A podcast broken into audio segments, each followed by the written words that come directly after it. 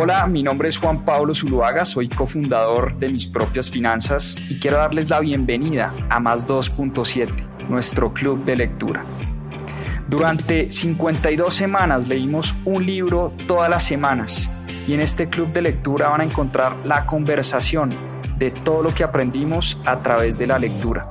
¿Por qué más 2.7? En la región se leen menos de 2.7 libros al año y es una estadística que queremos combatir. Disfruten esta conversación y este aprendizaje que tuvimos a través de los libros. Bienvenidos. Bueno, muy bien, buenas noches. Club de lectura, mis propias finanzas. Hoy vamos con un libro espectacular, uno de mis libros favoritos de hecho. Vamos a hablar de este clásico de la historia. Se llama The Lessons of History, las lecciones de la historia, de Will y Ariel Durant, un par de esposos, historiadores y filósofos los dos, que nos entregan este regalazo. Es un libro muy cortico, 100 eh, páginas, 100 páginas magistrales, 100 páginas que condensan 5.000 años de historia de la humanidad. Y hoy tengo un reto enorme, enorme, enorme, enorme, porque se me había olvidado lo bueno que era este libro. La verdad, este es un libro que he leído unas tres o cuatro veces. Hace rato no lo leía y lo releí esta semana, por supuesto, para prepararme para el club de lectura. Y entre ayer y hoy estuve tomando un montón de notas que vamos a ver hoy. Pero tengo el gran reto y es poder, así como lo hicieron ellos dos, condensar tanta información de valor en tan corto tiempo. Porque este libro, aun cuando tiene muy pocas páginas, es un libro lleno, lleno, lleno de información valiosísima. Por eso les digo, es uno de mis libros favoritos y se me había olvidado realmente lo bueno que era este libro. Entonces, vamos a ver cómo sale club de lectura de hoy. Esperemos nos llevemos bastantes lecciones de la historia, una reflexión, por supuesto, de lo que tiene la historia para enseñarnos y una invitación como siempre, a leer el libro. Y Will Durant tiene una frase célebre que dice lo siguiente, y es que las naciones nacen estoicas y mueren epicúreas.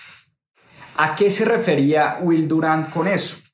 Y es que la historia de las naciones y la historia de las grandes civilizaciones nace cuando un grupo de personas estoicas, estoicas, están dispuestas a tener esa mentalidad de largo plazo que tenían los, los estoicos, a tener esa mentalidad, si se quiere, de inversionistas de largo plazo.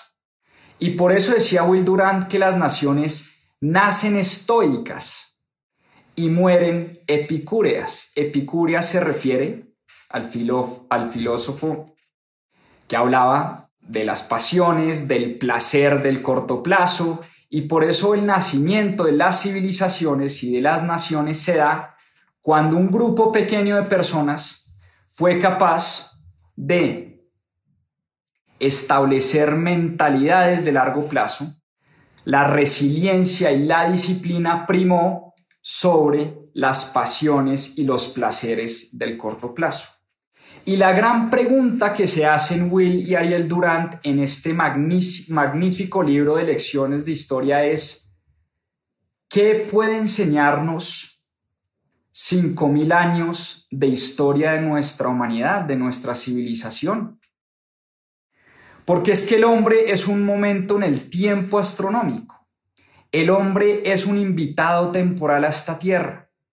Y lo que debemos preguntarnos es, bajo las premisas de la astrología, la moral, la ética, la geología, la religión, la economía, la guerra, la psicología, todas estas premisas, lo que tiene la historia para decirnos sobre la naturaleza, la conducta y el futuro del hombre. Es decir, bajo estas grandes premisas, ¿qué podemos nosotros aprender sobre nuestro carácter, sobre nuestra naturaleza humana y sobre nuestro futuro?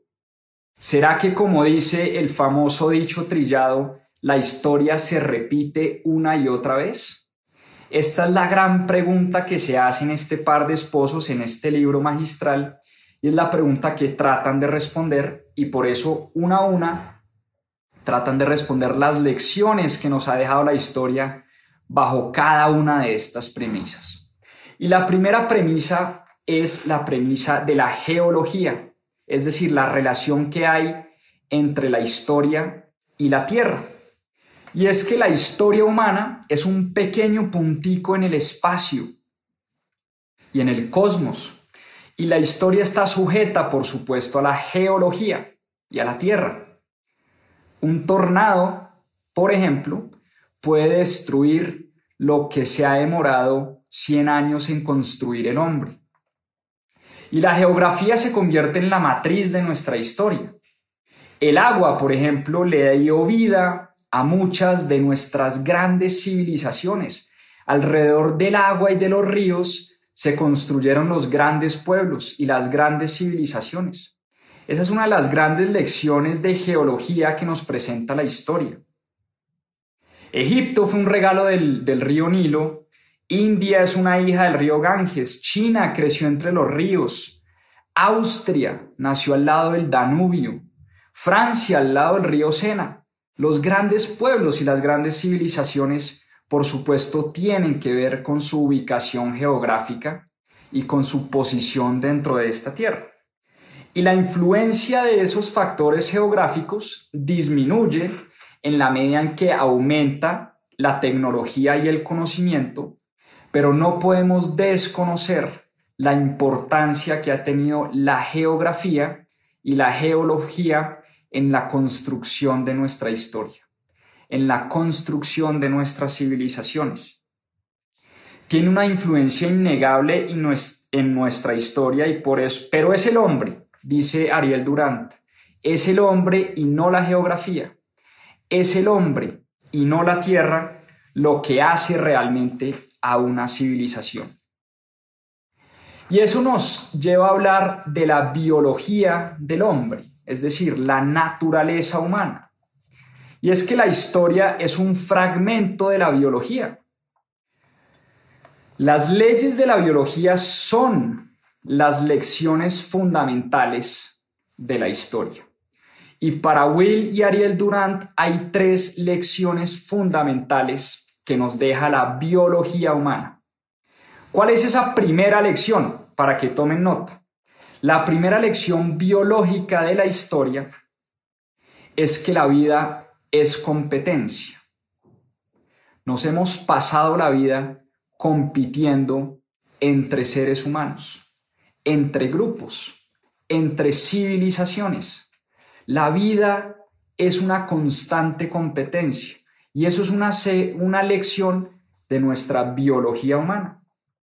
Cooperamos, por supuesto, con grupos, con nuestra familia, con países, con regiones enteras, pero cooperamos solo en la medida en que eso nos ayuda a competir mejor contra otras naciones, otros grupos, otras familias. La vida, en resumen, es una constante competencia entre personas y entre grupos. es la primera lección de Will Durant y la primera lección de la biología en la historia. La segunda lección de la biología ¿Cuál es esa segunda lección biológica? Es que la vida es selección, selección. En la competencia, por supuesto, por comida, por poder, por dinero, por amigos, por absolutamente todo, hay algunos organismos que triunfan y otros que fracasan. Hay algunos seres humanos a los que les va bien y a otros a los que les va muy mal. Y por eso la segunda lección de la biología en la historia es que somos un proceso de selección, o lo que Charles Darwin llamó en el siglo XIX la ley del más fuerte, el survival of the fittest. son los más fuertes los que sobreviven a esa competencia eterna que hay entre nosotros los seres humanos. Y es que la biología no tiene piedad. Hay una frase muy bonita eh, y muy cierta que dicen ellos en este libro, y es que la naturaleza, la madre naturaleza, nunca leyó la Declaración de los Derechos de Independencia de Estados Unidos. Nunca leyó la Declaración de los Derechos del Hombre. Por eso, por más que los gobiernos nos traten de decir que somos iguales, que somos seres humanos iguales, por más que las religiones nos traten de mostrar y de decir que ante los ojos de Dios todos los seres humanos somos iguales, lo que nos dice la biología y la lección biológica de la historia es que por el contrario somos seres desiguales por naturaleza. Somos seres que vivimos en competencia y que nacemos desiguales. Cada uno por eso debe encontrar ese lugar en el mundo donde puede competir donde se siente cómodo compitiendo.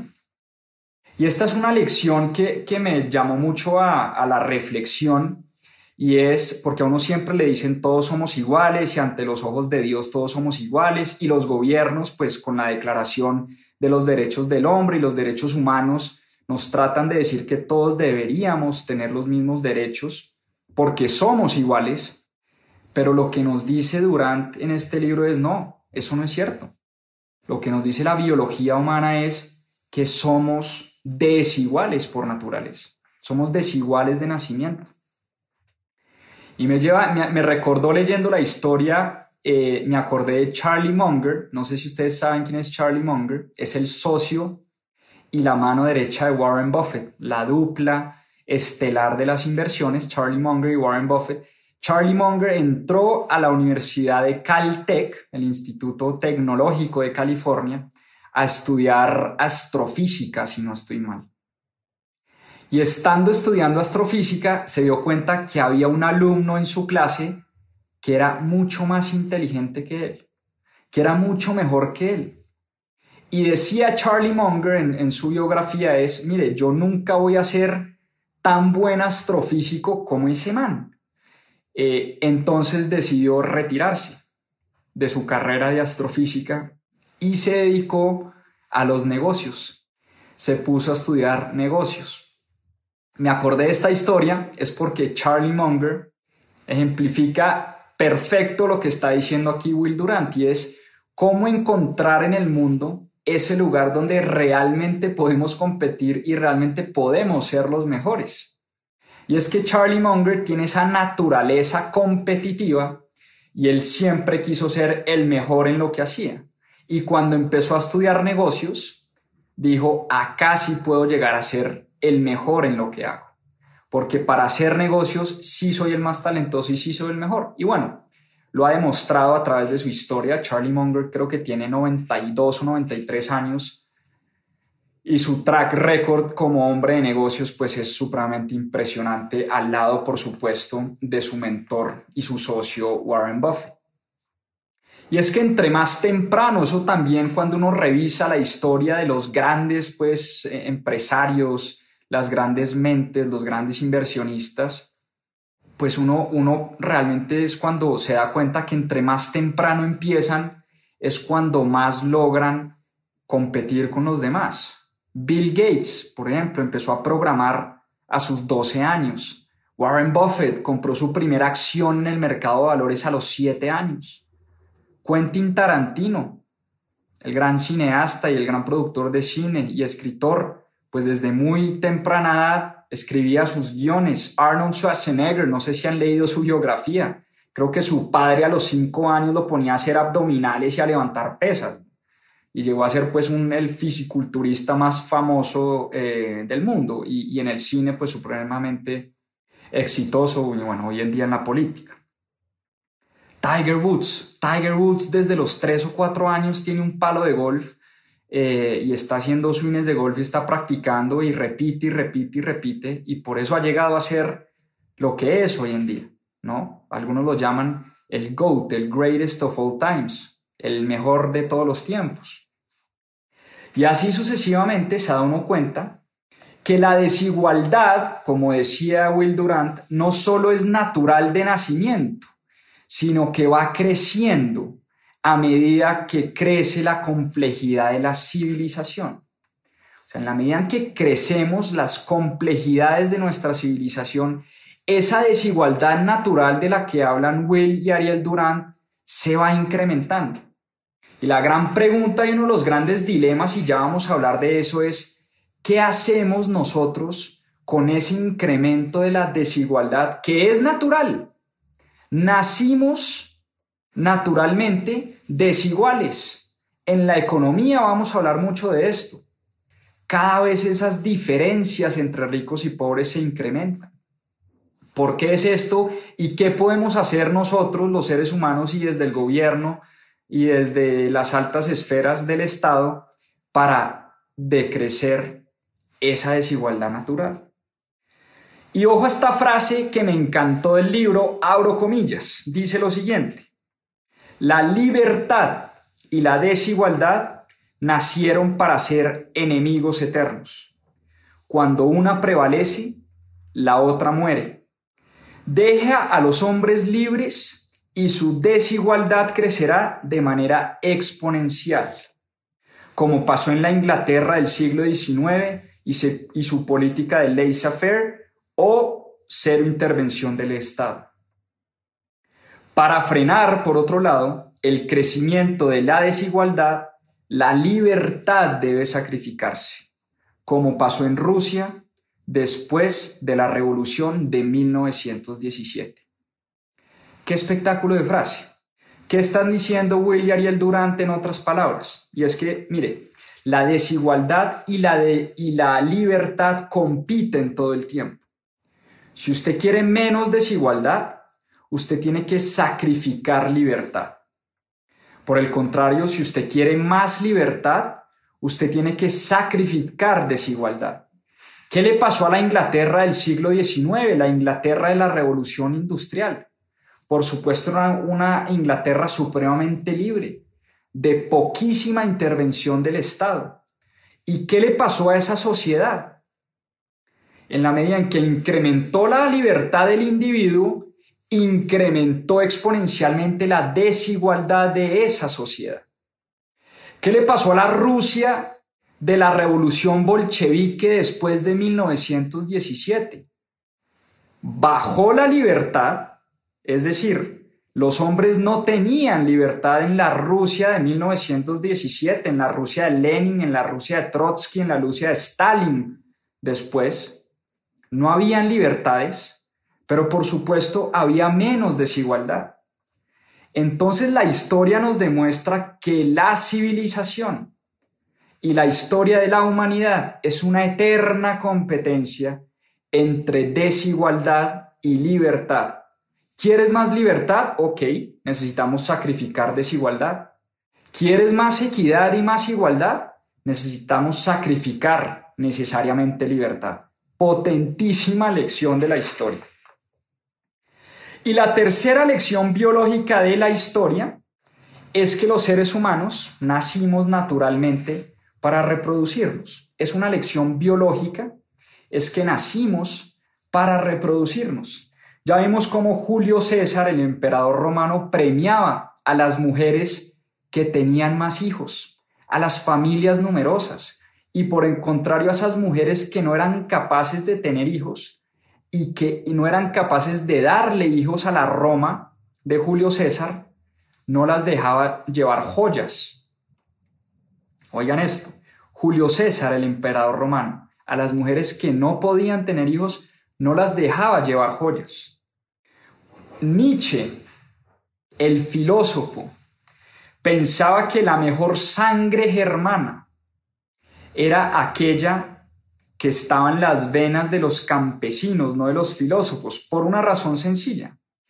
Es que hablemos nuevamente de la, de la lección biológica de la reproducción. Y es que la tasa de natalidad, como la guerra, define muchas cosas, determina muchas cosas, determina muchas veces el éxito de los pueblos y de las grandes civilizaciones, determina el éxito económico en la época feudal, determina, por supuesto, el futuro de las religiones. Se dice, por ejemplo, que el Islam será la religión que va a prevalecer en un futuro próximo, por una razón muy sencilla.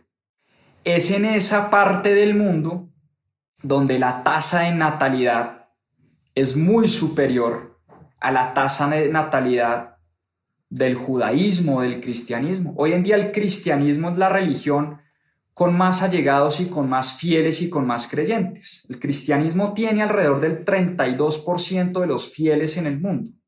El Islam tiene el 23%. Se dice que esa ecuación se va a revertir por una razón muy sencilla y es por esta lección biológica de la historia. Es que nacimos para reproducirnos.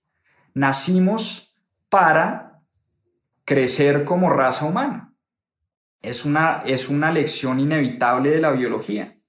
Y por eso el Islam va a ser la primera religión de este mundo. Ahí tienen tres poderosas lecciones de biología que nos enseña la historia. Vuelvo y repito. La primera es que la vida es competencia. La segunda es que la vida es selección.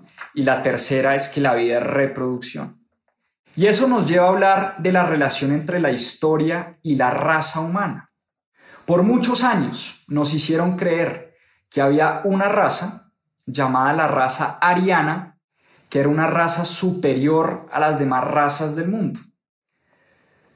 Joseph Gobineau, por ejemplo, escribió un ensayo en 1853 titulado La inequidad de las razas y decía que la historia había demostrado que todas las grandes civilizaciones del mundo se habían derivado de la raza blanca. Y fue bajo este argumento que Hitler, ¿no? Fue sobre la base de este argumento de la raza ariana y de la raza superior, que Hitler masacró a todo un pueblo en busca de la conquista de Europa. Ahora, una mirada holística a la historia de nuestras civilizaciones, nos dicen Will y Ariel Durant, nos muestra que la historia y las grandes civilizaciones han sido construidas por razas de todo tipo. La civilización china, los mayas, los aztecas, los incas, los hindúes, todas las grandes civilizaciones del mundo han sido mezclas de razas, donde cada una de las razas han contribuido de alguna u otra manera. La historia, por el contrario, no nos dice que hay una raza superior, la raza ariana, que fue el cuentazo que se creyó Adolf Hitler y fue el cuentazo sobre el cual fomentó y soportó la destrucción de todo un pueblo. De los griegos nacieron los romanos, de los romanos nació la civilización de Europa, occidental, de los europeos occidentales nacieron los americanos del sur y del norte. Y por eso no es la raza lo que hace a una civilización, es la civilización lo que hace a la gente. Y son las circunstancias más bien geográficas, económicas, políticas, que crean esa cultura. Y la cultura es lo que define al ser humano, no la raza y el color de piel. Por el contrario, la cultura es, como dicen en el libro, colorless, no tiene color. Y solo hay una cura, y esto es muy bonito, dicen Will y Ariel Durant, solo hay una cura para la antipatía de la raza, y es la educación. En la medida en que mejoramos nuestra educación, en la medida en que leemos de historia, en la medida en que entendamos que las civilizaciones se han creado y han sido construcciones y cooperaciones de distintas razas, solo en ese momento vamos a aprender a tolerar al que es diferente a mí, al que tiene un color distinto de piel al que yo tengo, al que piensa distinto. Todas las gentes, todas las razas han contribuido al crecimiento de la civilización, al crecimiento de la raza humana como un todo. Por eso esa antipatía solo desaparece con más educación, cosa con la que estoy 100% de acuerdo, ¿no? Y eso de que la cultura es una construcción de varias razas, nos lleva a hablar más bien es del carácter del hombre. ¿De qué estamos hechos los hombres? Cuando digo los hombres, por supuesto me refiero a los hombres y las mujeres. ¿Será que la historia nos puede enseñar de qué está hecho el carácter del hombre? Y será más bien una pregunta más importante.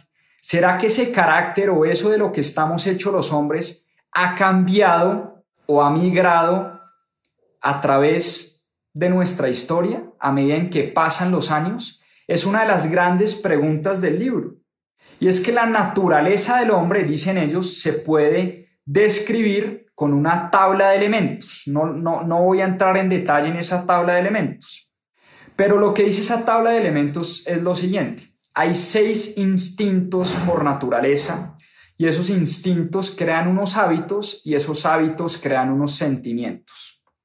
Pero en resumen, la gran pregunta que nos tenemos que hacer es cuánto ha cambiado este carácter y esta naturaleza del ser humano a través de los años, a través de 5.000 años de historia.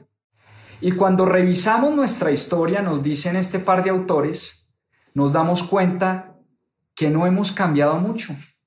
Somos exactamente los mismos que éramos hace mil o dos mil o tres mil años. Los griegos de Platón, por ejemplo, no son muy distintos a los franceses o a los colombianos de hoy en día. La evolución de ese ser humano, de esos 5.000 años de historia, es más histórica y social que biológica. Es decir, nuestro carácter, lo que somos en esencia como seres humanos, no ha cambiado mucho en 5.000 años de historia. Y es que el gran hombre, el gran genio, el gran héroe, es una construcción y es un resultado de su tiempo y de su tierra, es un producto y es un símbolo de los eventos de su época. Esto es algo muy importante. Y él tiene una, él tiene una frase muy bonita y habla de que los, los Albert Einstein, los Steve Jobs, los Leonardo da Vinci, los Henry Fords, los Karl Marx, los Lenins, todos los grandes personajes de nuestra historia son efectos de numerosas causas y causas de infinitos efectos. Y son resultados de su tiempo, son resultados de su época. Da Vinci no hubiera sido Da Vinci si no hubiera nacido en plena ilustración, en pleno renacimiento italiano. Si no hubiera nacido en esa época florentina que lo dejó despertar ese genio y esa curiosidad intelectual.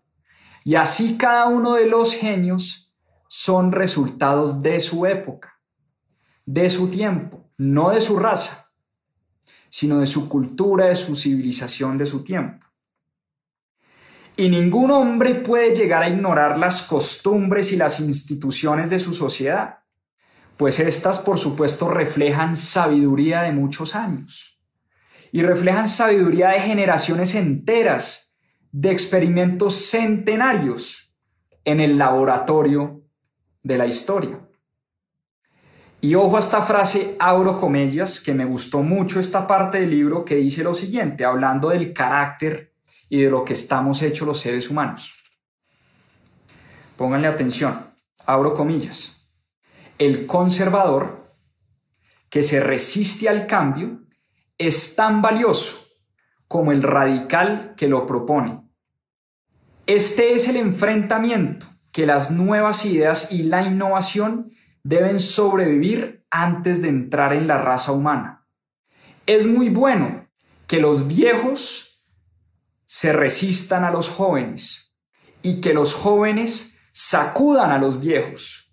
De esta tensión nace la fuerza creativa nace el desarrollo estimulante, nace una secreta unidad y el movimiento de la humanidad en su totalidad. Qué bonito párrafo este y nos invita a la reflexión, porque claro, por supuesto nosotros los jóvenes, por ejemplo, bueno, yo no soy tan joven ya, pero nosotros los jóvenes siempre estamos diciendo, ah, que esos viejos conservadores y retrógrados, ¿no? Y en cambio los viejos están todo el tiempo diciendo, ah, que esos jóvenes eh, hippies y mamertos. ¿Y qué dicen William y el Durant?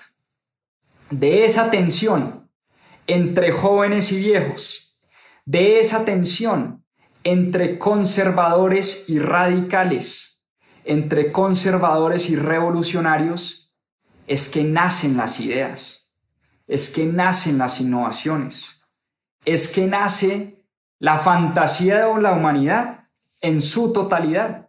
Es de esa tensión, esa tensión constante. Y por eso no hay que olvidar, por supuesto, que de lo que estamos hechos los hombres no ha cambiado en los últimos 5.000 años de historia. Y eso nos lleva a hablar de la, de la relación que hay entre la historia y la moral. ¿Qué es la moral? La moral es ese marco, ¿no? Que define el comportamiento humano. Y son como esos códigos morales que, ajustan las condiciones históricas y que se ajustan eh, a las condiciones del medio ambiente. Si nosotros dividiéramos la historia como en tres etapas, primero la etapa de la casa, la segunda etapa, la etapa de la agricultura, y por último, la etapa de la revolución industrial y de las máquinas, entenderíamos que para cada etapa de esa historia han habido distintos códigos morales. Y por eso Will y Ariel Durant dicen que lo que alguna vez fueron vicios, ¿no? Hoy en día son virtudes y viceversa. Lo que alguna vez fueron virtudes del ser humano, fueron, son hoy vicios, se consideran hoy vicios. Los pecados del hombre hoy en día pueden llegar a ser consideradas reliquias de su renacimiento y su desarrollo. Por eso es muy importante entender que la moral es una construcción y depende del momento de la historia en la que se encuentra el ser humano. Volvamos a las tres etapas que mencionábamos anteriormente. La etapa de la casa, donde el hombre dependía, ¿no? De la casa para sobrevivir. Y en esa época, las virtudes principales que necesitaba el ser humano, pues por supuesto eran la violencia, la capacidad de matar, la pugnacidad, la valentía, la brutalidad, la ambición esas eran virtudes esenciales para sobrevivir en un mundo donde dependíamos de poder matar un animal o matar al otro, matar al vecino para poder sobrevivir. Era un estado de sobrevivencia y de supervivencia. Posteriormente nos vamos a la época de la agricultura. ¿Y cuáles eran esos valores y esos, esos valores fundamentales y esas virtudes que primaban en la época de la agricultura. Pues eran la continencia, el matrimonio temprano, la monogamía, la autoridad paternal. El trabajo infantil era visto de una buena manera. En la medida en que el niño o la niña cumplían 12, 13, 14 años, ya estaban listos para labrar la tierra. Ya estaban listos para sembrar y trabajar y ayudar a la familia agricultora. Esos eran los valores y las virtudes que prevalecían en esa época. ¿Y qué pasó en la época de la industria? ¿Qué pasó en la revolución industrial de la Inglaterra del siglo XVIII y del siglo XIX? Cambiaron, por supuesto, los códigos morales y cambiaron, por supuesto, los códigos éticos que regían nuestra sociedad y nuestra civilización. Después de la, de la, de la industrialización, tanto hombres y mujeres buscaban más libertad, el matrimonio temprano pues ya no era una prioridad, los hijos y las hijas no eran activos económicos, los anticonceptivos, por ejemplo, separaron el sexo del embarazo, la autoridad del padre se vino abajo, Ya cada uno quería más libertad, más autoridad. Los hijos se iban de la casa a una temprana edad. La educación aumentó. Y cuando aumentó la educación, aumentó, por supuesto, la duda por la religión. Nos empezamos a cuestionar un montón de prácticas y creencias religiosas que nos habían enseñado. Y la moral perdió a su aliado principal o a sus aliados principales, que eran los dioses. Por eso los códigos morales, la lección de la historia que nos, que nos, que nos dice la moral es que esos códigos morales también nacen y mueren, que también son hijos de su época, también dependen de esa época de la historia en la que estamos viviendo. Y por supuesto, esa conexión entre moral y religión, pues siempre ha estado ligada. Y eso nos lleva a hablar de la historia y la religión. La, la relación que ha tenido la historia con la religión a través de las civilizaciones. Y la religión, por supuesto, ha sido indispensable en cada tierra y en cada época. Es innegable el rol tan importante que ha cumplido la religión en la construcción de la raza humana y en la construcción de las distintas civilizaciones de nuestra historia. Porque es que a los infelices, a los que sufren, a los viejos, a los pobres, cada vez esa religión les ha traído cierta comodidad sobrenatural. A los padres, por ejemplo, les ha ayudado a disciplinar a sus hijos. La religión ha sido un instrumento que han utilizado los padres para adoctrinar y para disciplinar a sus hijos rebeldes. Napoleón decía, alguna vez dijo Napoleón, que la religión ha impedido que los pobres asesinen a los ricos. Y pues tenía toda la razón. Y es que la inequidad, esa inequidad, ya vimos en, la lección de biología que la inequidad es natural, ¿no? Y cuando hay inequidad por naturaleza, eso ha llevado a que unos triunfen y a que otros fracasen, a que hayan ricos y a que hayan pobres, a que hayan esas diferencias sociales tan abismales. Eso es naturaleza biológica, nos dicen William y el Durant. Y la religión nos da como esa esperanza divina para combatir ese desespero, ¿no? Y esa falta de esperanza que nace de la inequidad natural. Lucrecio decía lo siguiente, fue el miedo lo que creó a los dioses. Ahora, Lucrecio se refería al miedo por las fuerzas ocultas del mar, de la tierra, de los vientos. O sea, inicialmente las religiones nacieron como una forma de adorar a estas fuerzas de la naturaleza. Por eso hay Dios del agua, Dios de la tierra, Dios del fuego, Dios del viento, Dios del mar, ¿no? Porque los dioses se crearon para adorar a estas fuerzas indomables y a estas fuerzas incontrolables de la naturaleza. Pero después la religión católica, los padres, los curas, usaron estos miedos para soportar la moral y soportar la ley. Y para decir que la religión se debería convertir en esa fuerza vital del Estado. Y fue cuando se empezaron a juntar el Estado y la Iglesia, el Estado y la religión. Y la Iglesia, por supuesto, servía al Estado, pero la Iglesia siempre reclamó que estaba por encima del Estado, que la moral debería estar por encima de cualquier poder, de cualquier gobierno, de cualquier Estado.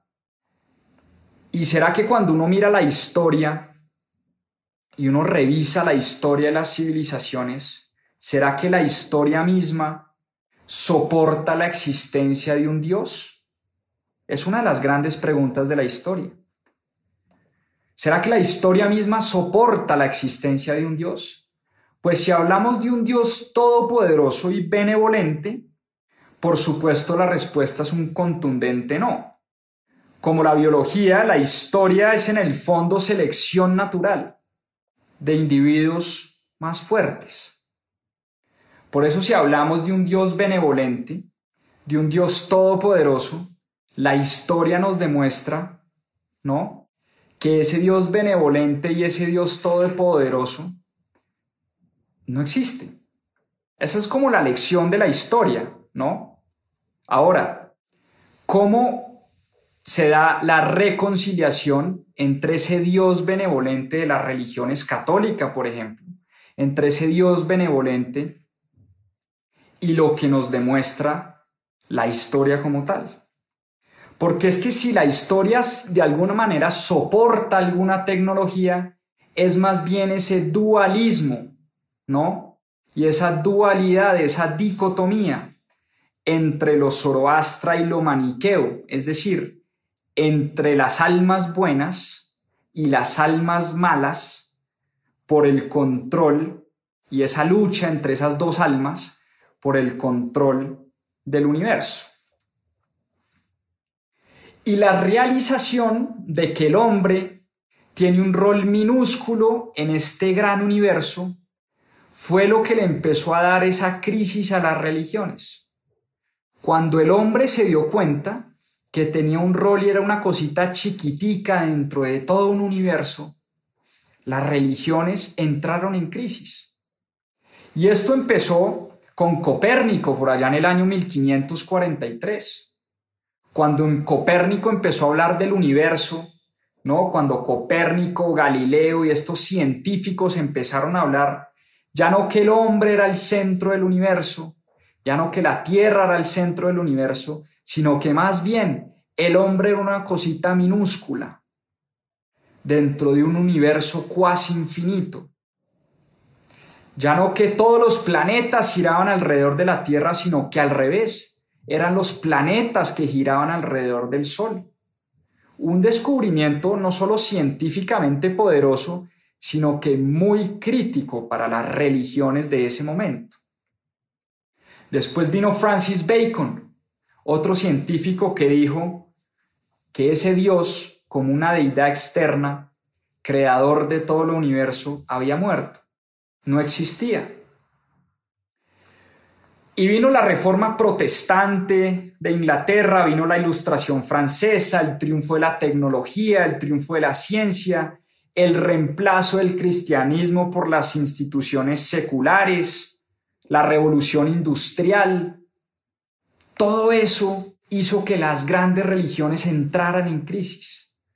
Ahora, si hay una lección que podemos rescatar de la historia es que la religión tiene muchas vidas, como dice el famoso dicho, las religiones tienen más vidas que un gato y tienen una capacidad de resurrección impresionante. Y es que cuántas veces en la historia de nuestra humanidad han tratado de matar a Dios. Cuántas veces en la historia de nuestras civilizaciones han tratado de acabar con las religiones. Y cuántas veces Dios ha resucitado. ¿Cuántas veces las religiones se transforman y, resucitan y vuelven a tomar un rol central y fundamental en la creación de las civilizaciones? Porque, por supuesto, no existe un solo ejemplo, nos dice la historia, uno solo, de una civilización y una sociedad que haya sido capaz de mantener sus valores morales sin la ayuda de una religión. No hay un solo ejemplo de una sociedad que se haya considerado anti-Dios, anti-religión, agnóstica, no creyente, etcétera, que haya mantenido los valores morales de esa sociedad. Por eso la importancia, si se quiere, de las religiones en la construcción de nuestra humanidad, en la construcción de nuestras civilizaciones. Y como decía Will Durant, mientras haya descontento, mientras haya desesperanza, mientras haya pobreza, mientras haya desilusión, siempre, siempre, siempre existirán los dioses. Una frase poderosa. Importantísimo el rol que tienen las religiones en la construcción de nuestra civilización. Ahora hablemos de economía. Hablemos de lo mundano, de la platica, del billete. ¿Cuáles son las lecciones que nos deja la economía en nuestra historia? Karl Marx decía que la historia es ni más ni menos que economía en acción. Oigan esto. La historia es economía en acción. Es el concurso de los hombres por comida, por combustible, por material, por poder económico. Eso es la historia para Marx. No es otra cosa que esa competencia por los recursos. Por eso decía él que la historia es economía en acción. Todo, absolutamente todo, según Marx, la, política, la religión, la cultura, los valores, la moral, todo depende de la economía. Y por eso la raíz de todo es una raíz económica. Y Karl Marx, pues no estaba muy lejos de la realidad. Porque claro, no fue la cara bonita de Elena de Esparta, ¿no? Lo que llevó a Héctor, eh, Agamenón, Aquiles a pelearse en la Grecia del pasado. No, no fue la cara bonita de Elena de Esparta. Fue realmente el control comercial de los Dardanelos. Eso fue lo que los llevó a pelear esas guerras. Las cruzadas, por supuesto, se dicen que fueron guerras religiosas, pero las cruzadas también fueron intentos de Occidente por conquistar las rutas de comercio de Oriente. Nunca hay que olvidar eso. Siempre nos han dicho que las cruzadas fueron guerras de religión, pero por supuesto que fueron guerras económicas también. El renacimiento florentino, ¿quién lo financió? Una casa banquera, los Medici. ¿Por qué se dio el renacimiento florentino? Porque había una casa banquera detrás financiando el arte, financiando la escultura, financiando la pintura, financiando a estos artistas que no tenían cómo vivir y cómo comer, pero que tenían en los Medici un gran patrón y un gran patrocinador. ¿Por qué se dio la Revolución Francesa? La Revolución Francesa no se dio por, los, por las brillantes sátiras de Rousseau o por las románticas historias de Voltaire. Eso es lo que nos cuentan a veces. Pero la Revolución Francesa realmente se dio fue por la lucha de esa clase media que quería liderazgo económico, que quería poder político, que quería tener control de los medios de producción. Por eso es que se dio la Revolución Francesa.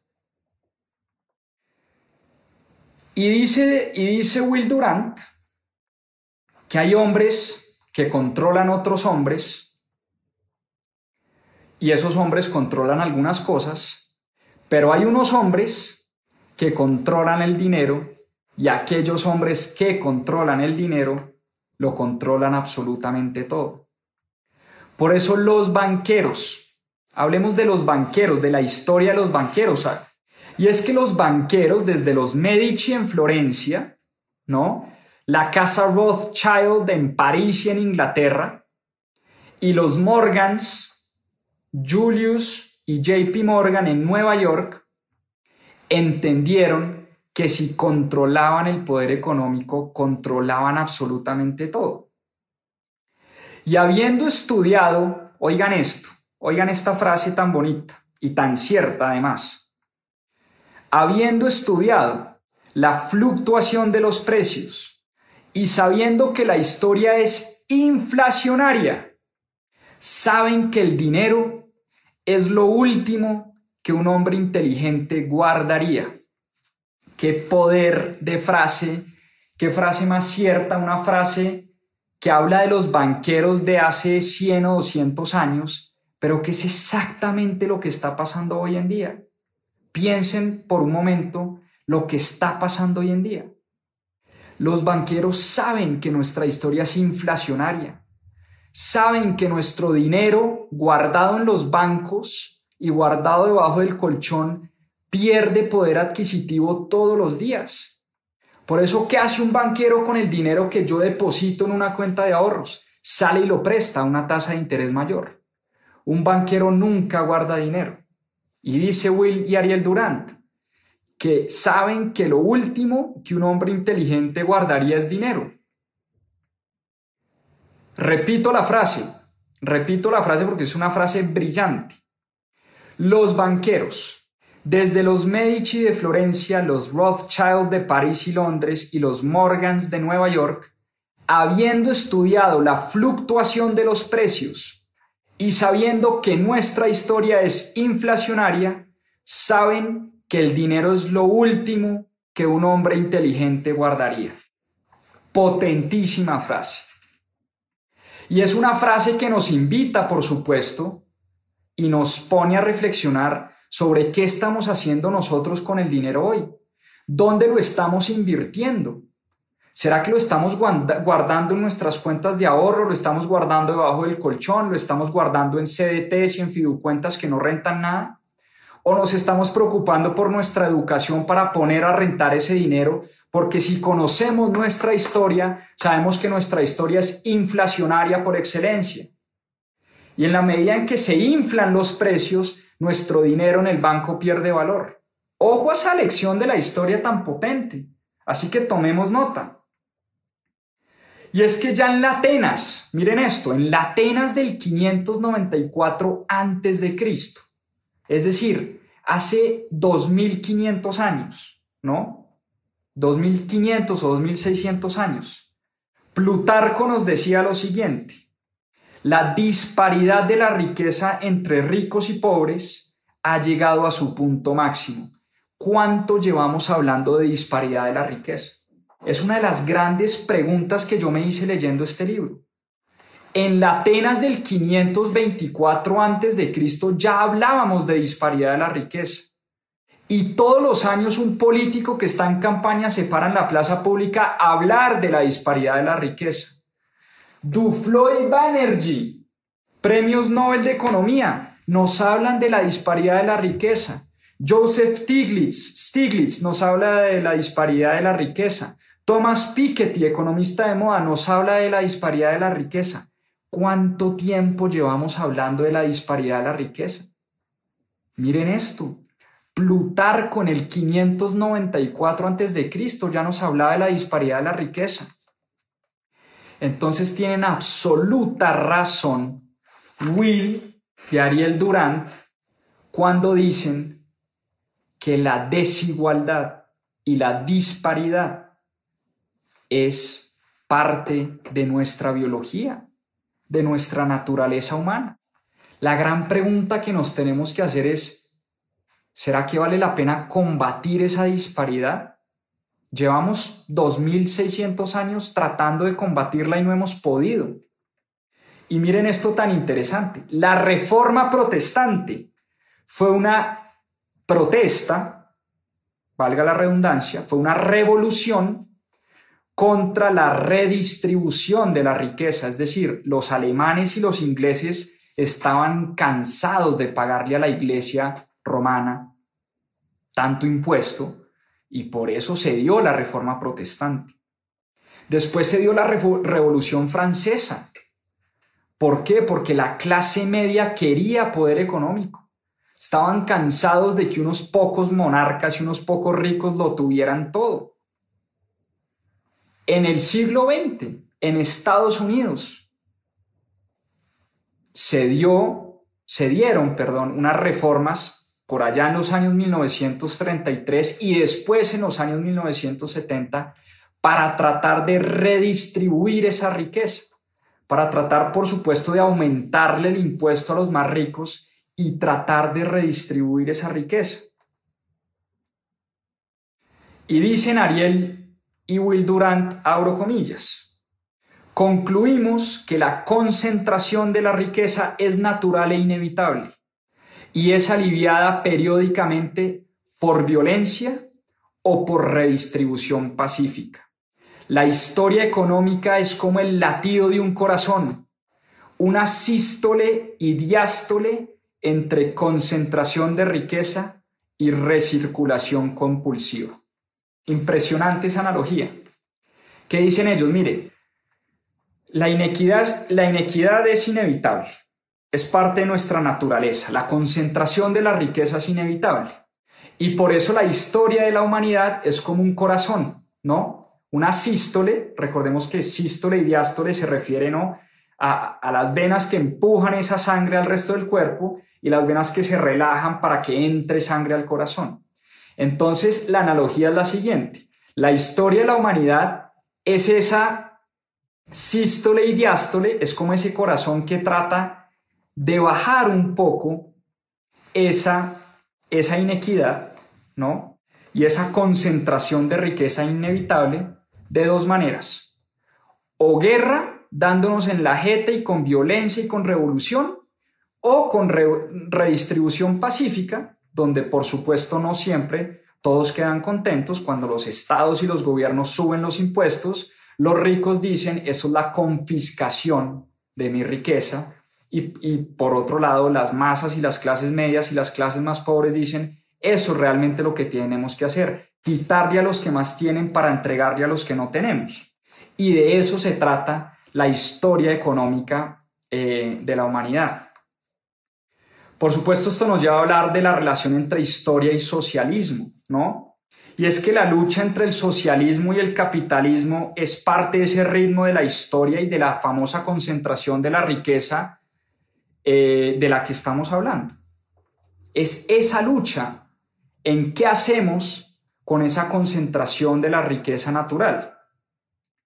Y han habido experimentos socialistas hace muchos años. Esto no nos lo inventamos hace 10, 20 o 30 años.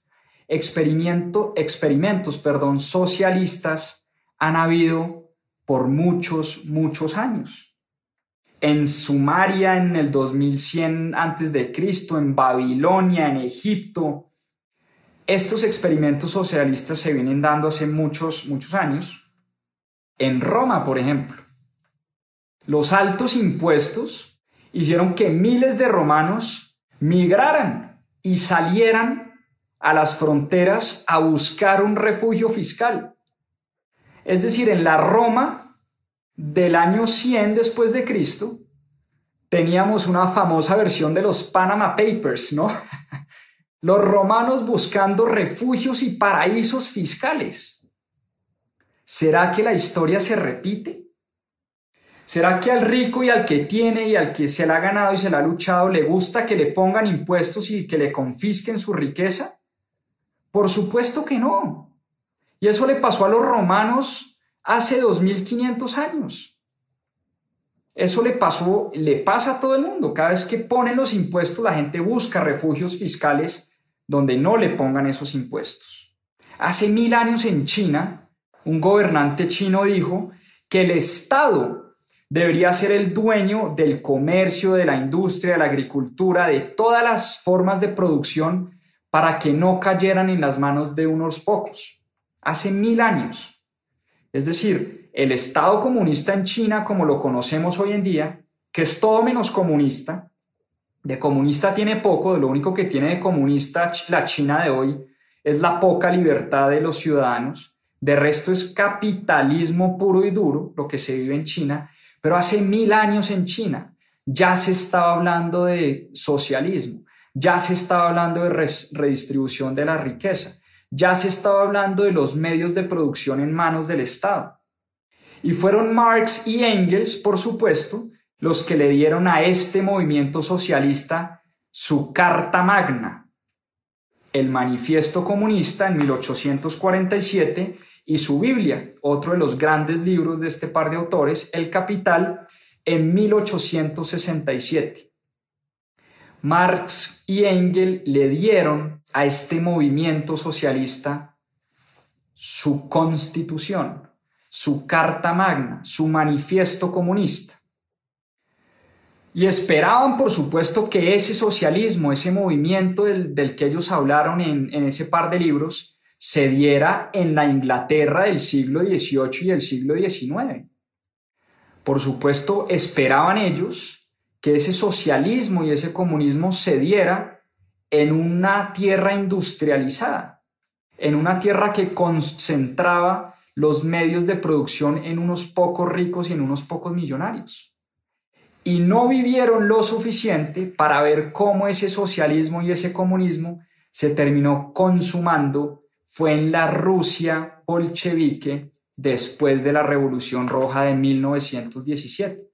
Cosa de más rarísima porque Rusia era un pueblo feudal, era un pueblo manejado sí por los zares, pero no era un país industrializado.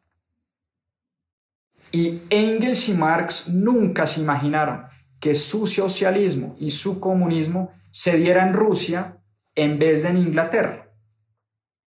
Y Marx fue un discípulo de Hegel, el famoso filósofo que hablaba de tesis, antítesis y síntesis. Y si uno se va a la teoría de Hegel y uno dice, oiga, si la tesis de Hegel es la revolución industrial y la antítesis de Hegel sería en este caso la lucha entre el capitalismo y el socialismo, ¿cuál sería la síntesis? Pues la síntesis de Hegel naturalmente tiene que ser una colaboración y una cooperación entre estas dos formas de ver la economía, entre capitalismo y socialismo. Es decir, lo que se vendría próximamente es una colaboración entre esos dos sistemas. Y dice Durant, abro comillas, el miedo al capitalismo ha impulsado al socialismo a dar más libertades. Y el miedo al socialismo ha llevado al capitalismo a luchar por la equidad. Pronto, estas dos formas de ver la economía se reconciliarán. Frase poderosísima, lección poderosísima de la historia. Por último, la historia de los gobiernos, ¿no? la relación entre gobiernos e historia, el rol principal del gobierno es establecer orden, es establecer orden en la sociedad. Ese es el rol principal de un Estado, de un gobierno. Si tuviéramos que juzgar ahora las formas de gobierno por su prevalencia y por su duración, sin duda la que se llevaría el premio sería la monarquía. Las monarquías son las que más han prevalecido y las que más han durado a lo largo de nuestra historia. Casi, ahora, casi todos los gobiernos han sido oligarquías. Esto es otra lección natural de nuestra historia. Es decir, no es natural, inclusive lo, lo aceptaba y lo decía Rousseau en su momento, no es natural que la mayoría gobierne. Por el contrario, lo natural es que unos pocos, ¿no? sean los que manejen el Estado y los que manejen el gobierno. Los gobiernos minoritarios son inevitables. Igualmente, así como la concentración de la riqueza es inevitable. Y la desigualdad natural de los hombres, ¿no? hace que lleguen al poder unos pocos. Volvemos a lo mismo. La desigualdad es natural, y esa misma desigualdad hace que los gobiernos sean minoritarios, es decir, que el poder siempre esté concentrado en las manos de unos pocos. El poder en las manos de muchos es un poder desordenado, es un poder que no dura mucho. La historia nos ha demostrado eso. Y por eso, cuando esos pocos llegan al poder, y digamos esos pocos llegan al poder tratando de combatir esa desigualdad y esa inequidad, llegan al poder y lo primero que hacen esos pocos cuando llegan al poder es recrear la posesión de esa riqueza y de esos privilegios y adoptan las mismas prácticas que tenían sus antecesores. Alguna vez le leí a Antonio Caballero, un periodista y un columnista colombiano, que decía una frase muy cierta y decía lo siguiente, Antonio Caballero. Decía que los gobiernos de izquierda, perdón, que la izquierda en general, cuando llega al poder, se convierte en un gobierno de derecha. Es exactamente lo mismo que están diciendo Will y Ariel Durante en su libro. Hay unos pocos que luchan contra la inequidad cuando esos pocos llegan al poder, adoptan las mismas mañas de sus antecesores y se convierten en esos pocos privilegiados y que captan absolutamente toda la riqueza. Por eso decía Caballero que la izquierda se convierte en derecha una vez llega al poder. Me acordé de esa frase, no sé por qué, pero se me hizo que estaban hablando como de lo mismo. Y hay una frase también muy bonita del libro y es que dice que la única revolución real y la única revolución de la ilustración, perdón, abro comillas mejor, la única revolución real es la ilustración de la mente y el mejoramiento del carácter. Los únicos grandes revolucionarios de nuestra historia son los filósofos. Por eso la democracia, por supuesto, es la forma más difícil de gobierno, porque la democracia requiere inteligencia colectiva. Pero esa inteligencia colectiva se nos olvida cuando nos volvemos soberanos, cuando nos volvemos gobernantes. Por eso la democracia es tan difícil. Ahora, la democracia sí ha demostrado que ha sido como la mejor forma de gobierno de las que hemos tenido anteriormente, ¿no? Porque la democracia ha hecho pues el menor daño y el mayor bien que cualquier otra forma de gobierno. Pero dicen Durant, dicen William y el Durant, que si esta forma de gobierno llega a fallar, ¿no? Y llega a fallar en la redistribución de la riqueza, no se nos haga raro que se le abra el camino a una dictadura es lo que nos enseña la historia en cuanto a los gobiernos, que cada vez que las democracias fallan en redistribuir esa riqueza, esa inequidad natural, ¿no? esa inequidad biológica, cuando fallan las democracias en hacer eso, vienen las dictaduras.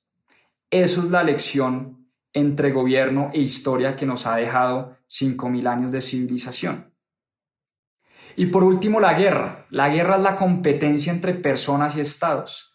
Y solamente nos uniremos entre naciones. Aquel día en que tengamos un ataque externo común. Oigan esto, este libro fue escrito hace más de 60 años. Y desde esa época, este par de autores ya estaban hablando de una guerra entre planetas, entre galaxias, una cosa loquísima dicen lo siguiente. De pronto tendremos contacto con otras especies de otros planetas. Más temprano que tarde habrá guerras interplanetarias. Solo y solo en ese momento la Tierra será una sola. Potentísima lección de historia. Y ya para concluir, después de haber leído este libro, yo sabía, yo sabía, yo sabía que me iba a demorar más porque a pesar de ser el libro más corto que hemos leído en Club de Lectura, es el libro que cada página tiene una lección importantísima y un libro que cada página nos enseña algo distinto. Por eso es uno de mis libros favoritos. Y es que cuando hablamos de lecciones de historia, hablamos de civilizaciones. Y las civilizaciones son ese orden social que promueven la, la creación cultural, la creación de la raza humana. Y la pregunta que ellos se hacen en este libro es si podemos predecir el futuro de nuestra civilización estudiando nuestro pasado. Esa es la gran pregunta y esa es la gran cuestión de este gran libro. Porque los hombres mueren, las mujeres mueren, las naciones mueren, los estados mueren, pero mueren las civilizaciones la respuesta es un contundente no. Las civilizaciones nunca mueren. Cuando una tierra se vuelve árida, se vuelve ingobernable, se vuelve intransitable, ese hombre resiliente, ese hombre innovador, ese hombre emprendedor, toma sus maletas y toma su arte y toma sus posesiones y toma sus cosas y se instala en otra tierra pero lleva consigo las memorias de sus ancestros, lleva consigo las civilizaciones pasadas. Por eso la civilización es ese hilo conductor de la raza humana. Y hay que considerar, esto es algo muy bonito y una invitación muy bonita que nos hacen este par de autores, Y es que deberíamos considerar la educación no como una cantidad de datos y de información que debemos memorizar para pasar un examen, y no deberíamos tomar la educación como una cantidad de cifras y de fechas y de personajes que nos tenemos que aprender, sino por el contrario. Toda esa cantidad de cosas que han pasado antes que nosotros es la transmisión de nuestra herencia. Es lo que hemos heredado, ¿no? Y es esa herencia lo que nos da la moral, la técnica, la estética y ese goce y esa capacidad de entendimiento de nuestra vida misma.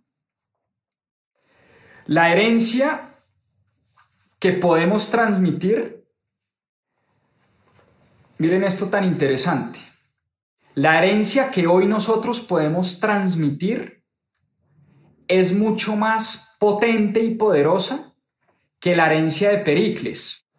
¿Por qué? Porque la herencia nuestra trae consigo todo lo que nos dejaron los griegos después de Pericles. Es una herencia mucho más rica que la herencia que tenía Leonardo da Vinci.